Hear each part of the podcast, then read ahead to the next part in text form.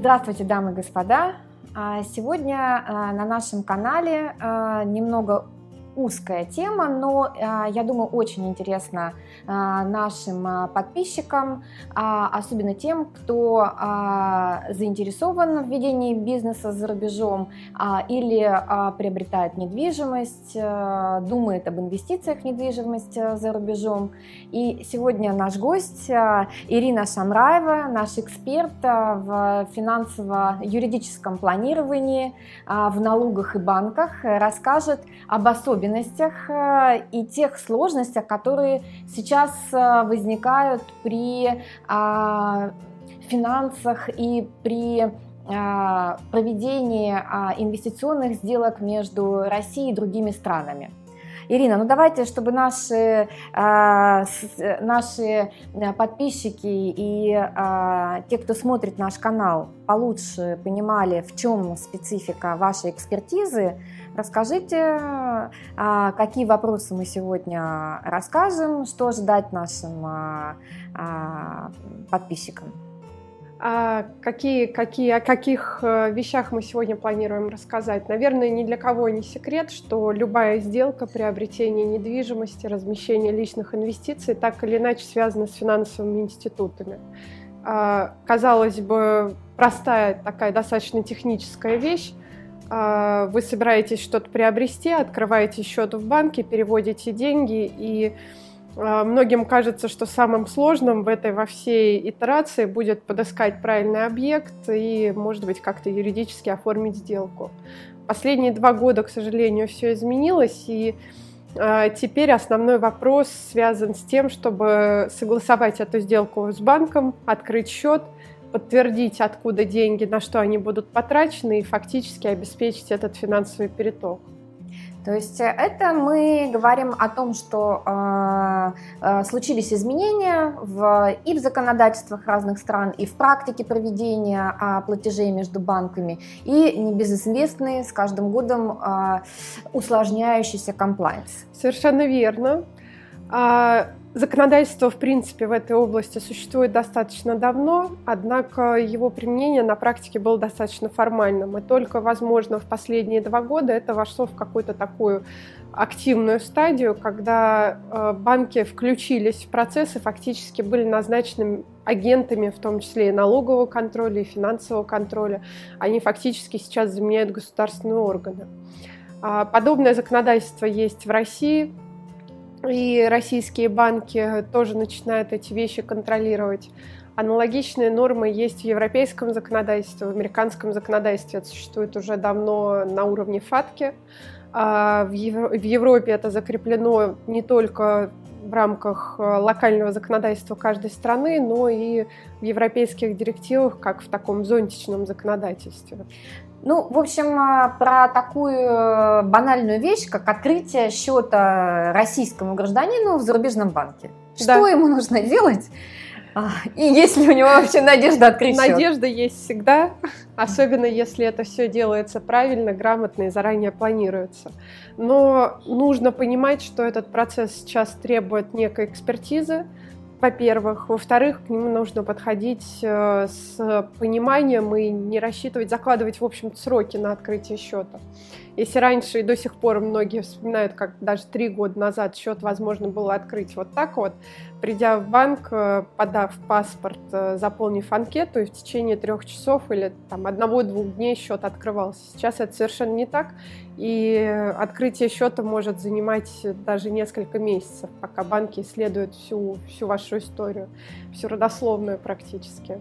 Если мы говорим про сделках э, на европейском рынке, какие страны а, быстрее и спокойнее относятся к российским клиентам, какие точно будут долго или сложно открывать счета и какие-то рекомендации по поводу этого? А, я бы, отвечая на этот вопрос, я бы немножко пошла от обратного, что в целом влияет на сложность открытия счета. А, как, как оценивают клиента? Самый верхний уровень – это национальность и паспорт. А, изначально все страны, они так или иначе поделены по риск-категориям.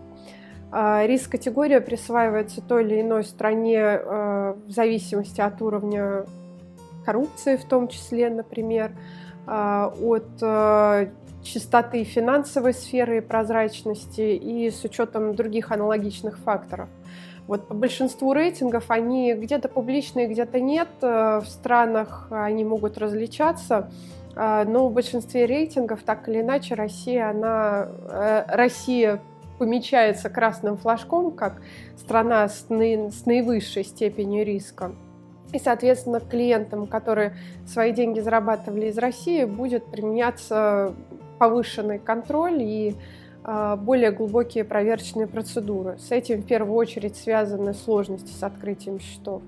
То есть, э, если говорить в целом об открытии, о процедуре открытия счета, Э, среднестатистически российскому гражданину зададут э, больше вопросов и более тщательно будут проверять документы, чем тому же европейцу. Это не связано с какой-то дискриминацией, это связано с объективным рейтинговым фактором.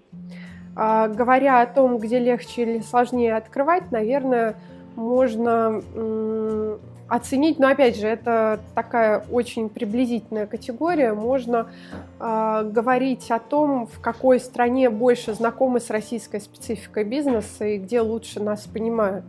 Э, например, тот же Кипр, который к россиянам привычны, фактически вся экономика в какой-то момент была заточена под российский бизнес. Понимания у них больше, с одной стороны. С другой стороны, на них более пристально смотрят уже контролирующие органы, которые на государственном уровне и на уровне Европейского Союза и Америки контролируют все эти процедуры. А какие-то страны, в которых э, исторически меньше российского бизнеса, не знаю, Норвегия, Швеция, наверное, у них больше вопросов возникнет, и они будут э, глубже копать. И, ну да, то, э, что мы сталкиваемся каждый да. день, потому что не все даже знают, что 2 НДФЛ да, это, собственно, да. и есть документ, на котором, в принципе, нет печати, да, да а, формального налогового органа, а, это и есть подтверждение да, правильно если... полученного дохода и уплаты всех налогов. Совершенно верно. Если кипрскому банку или швейцарскому банку справку такую показать, у них не вызовет никакого вопроса. С тем же норвежским банком у нас были, была подобная ситуация, когда пришлось дополнительно объяснять, а что это и с чем это вообще можно есть. А если мы говорим о подготовке а, а, сделки или подготовке какой-то транзакции, как э, нужно подготовиться человеку? Какой порядок? Что порекомендуем? А, как, как вообще строится этот процесс? Сначала нужно обозначить цель. Э, например, цель – это приобретение недвижимости, например, на Кипре. А дальше под эту цель нужно понять, какие будут направлены средства. Это какие-то сбережения, это кредитные деньги, это что-то еще, продажа какого-то актива. А если речь идет о сбережениях, о продаже актива, надо понять, какая история стоит за этими деньгами, потому что эту историю надо будет показать и презентовать банку. А по каким параметрам проверять будет банк, э, в принципе, ясно уже заранее, процедура единая.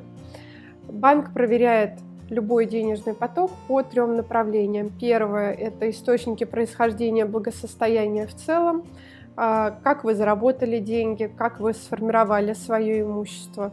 А, в этом смысле могут посмотреть, например, на ваше резюме, уровень образования, оценить, а действительно ли вы обладаете необходимыми навыками и знаниями для того, чтобы занимать э, тот а, пост, должность, уровень, который, который вы демонстрируете сейчас. А, следующий пункт, по которому, ну и, соответственно, под эту историю, под историю происхождения средств в целом нужно подготовить какое-то обоснование. Ну, то есть это какие-то документы, то, что мы рекомендуем да, даже, нашим да. А, клиентам, это делать файлинг, да, то есть хранить а, а, все документы, которые а, а, бывают связанные сделки, Совершенно которые верно, да. а, защищают, э, которые можно показать в банке, защищают происхождение средств. Да, совершенно верно. Такими документами, ну, в первую очередь для того, чтобы дать какой-то бэкграунд, общее понимание, а, как правило, банки просят резюме, прямо как при приеме на работу. Будут смотреть и вас оценивать. А, образование, этапы карьерного роста и если какой-то свой бизнес, какие-то важные вехи, все в этом резюме отмечается.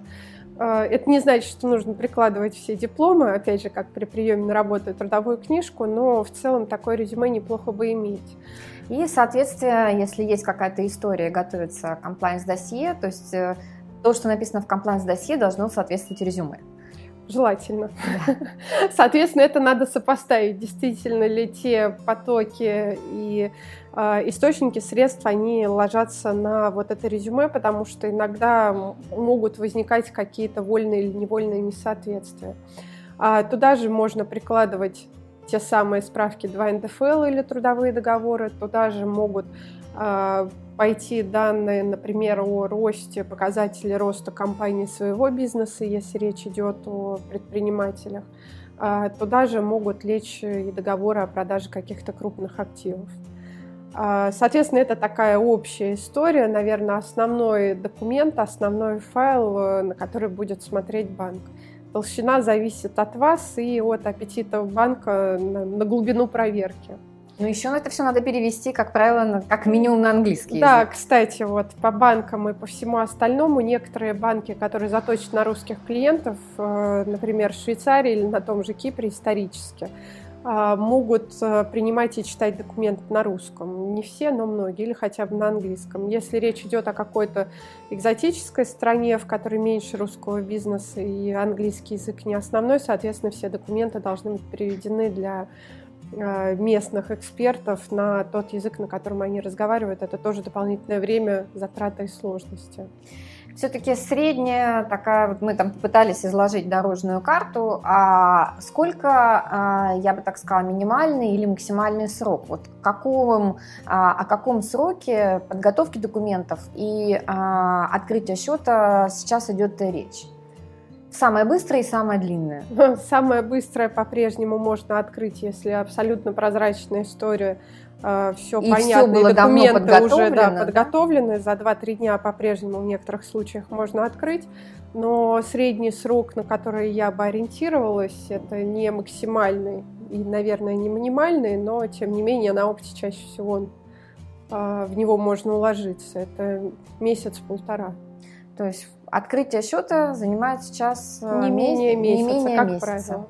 Помимо истории в целом и истории происхождения благосостояния, посмотрят историю происхождения конкретных средств. Вот вы делаете перевод, э, могут посмотреть, откуда деньги поступают, с какого счета, вплоть до платежных документов, и если какие-то сомнения, открутить прямо по платежкам дальше. Зачем это делается? Делается для того, чтобы определить, что вот у вас в целом ваш пул денег, благосостояния, да, он чистый, но чтобы там не было какого-то бокового ручейка. И третий пункт, по которому вас проверят, это налоговая чистота и выполнение требований налогового законодательства, в том числе в той стране, где вы являетесь резидентом. И тут тоже для некоторых неожиданно, для меня это тоже бывает сюрпризом. Иностранные банки, особенно, опять же, те, которые плотно работают с русскими, они неплохо разбираются в нашем законодательстве, иногда выступают как налоговые эксперты, налоговые консультанты и вытаскивают какие-то нормы закона, которые могут быть неочевидны даже нашим То есть выступают э, а, с критикой поданных да. документов. Да, ну, например, они говорят... Из-за, они требуют дополнительных э, доказательств, каких-то до, до, дополнительных аргументов, или они У меня спорят? была такая достаточно, ну, для меня курьезная, хотя нет, наверное, это неправильно так говорить, э, необычная, неожиданная ситуация. Клиент э, продал какое-то время назад доли э, в компании, и был небольшой нюанс в законодательстве. Он подал документы в банк самостоятельно и говорит, вот я продал долю, не заплатил налог. А, на что, потому что не должен был, потому что период владения более долгий. На что банк говорит, что да-да, обычно это так, но вот там есть нюанс законодательства, про который мы знаем, и в соответствии с этим нюансом вы должны были заплатить налог.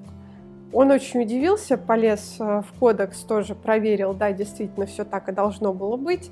То есть банк э, в данном случае иностранный знал больше, чем налогоплательщик, который не выполнил вот это требование законодательства. И Поэтому... к этому надо быть готовым. Да, они неплохо осведомлены, у них э, большой штат людей работает в комплайнсе, это профессионалы, и вопросы могут быть совершенно разные и неожиданные. А что из а, особенностей или, может быть, из существующих кейсов а, а, сложности, которые возникают при сделках, связанных с переводом денежных средств между Россией и другими странами, на что еще нужно обратить внимание? На что нужно обратить внимание? Ну, э, во-первых, нужно состыковать э, российский банк и иностранный банк с Россией, с точки зрения России вас проверит финмониторинг, и российскому банку должна быть понятна сделка, по которой совершается перевод. А иностранный банк проверит э, вот те три пункта, о которых я сказала, история происхождения денег, средств и налоги, соответственно, к этому надо быть готовыми. А, есть э, исторически популярные российские истории, когда многие наши граждане предпочитают хранить деньги не в банке, а в банке. И в буквальном смысле. В буквальном смысле, да. В бытовом буквальном смысле. В бытовом буквальном. И вот это вот вызывает самые большие вопросы, потому что даже если деньги такие, они были получены понятными путями, не знаю, квартиру продали, сделка была между физлицами через ячейку, и вот они наличные, да, могут быть сложности с объяснением происхождения этой наличности, если прошло время и как-то э, сведения по сделке утеряны. А, в общем, вот это возможные нестыковки нашей ментальности и таких э, привыкших жить по правилам, давно прошедших всю комплайенс-очистку европейцев – это надо учитывать, это иногда усложняет процесс, потому что у нас все привыкли, все, вот я решил, быстро сделали, провели, вот тут понятно, тут обогнем, тут еще что-то, а в Европе все вот должно быть по правилам и по полочкам. То есть это те новые правила, в которых мы живем, это новая реальность, она более структурированная, более сложная. Нужно, а, конечно, а, обращаться к экспертам, которые знают э, эту историю. Это как минимум а, сократит время да. для проведения сделки, ну и, конечно, сохранит нервы. Безусловно. И, возможно, поможет сохранить и деньги, потому что есть еще один большой риск – о котором кто-то, может быть, знает, кто-то нет, э, но он очень существенный. Деньги можно отправить, и банк иностранный их даже может принять. Допустим, вы все нормально сделали, показали в России, все документы у финмониторинга, вопроса не возникло. Тот банк деньги принял, а дальше начинается выяснение, и получается обратный процесс. Сначала принимаются деньги, а потом проходят проверки и комплайнс. И на этот период деньги могут быть заморожены. А в случае непрохождения процедуры, в самой крайней ситуации, в худшем случае, эти деньги могут быть э, заморожены навсегда, вам их никто не вернет. Вот это самый большой риск, э, который нужно учитывать. И то, о чем мы всегда говорим нашим клиентам, сначала проверьте, подтвердите, получите согласие банка и только потом отправляйте деньги. А, спасибо большое. А, будем аккуратны а, к нашим финансам, будем готовиться к сделкам. Если у вас есть вопросы по этой сложной теме, пожалуйста, пишите их в комментариях, либо звоните, мы с удовольствием вас проконсультируем. Ставьте лайки, подписывайтесь на наш канал, не забудьте нажать на колокольчик, чтобы получать обновления. Спасибо, до новых встреч!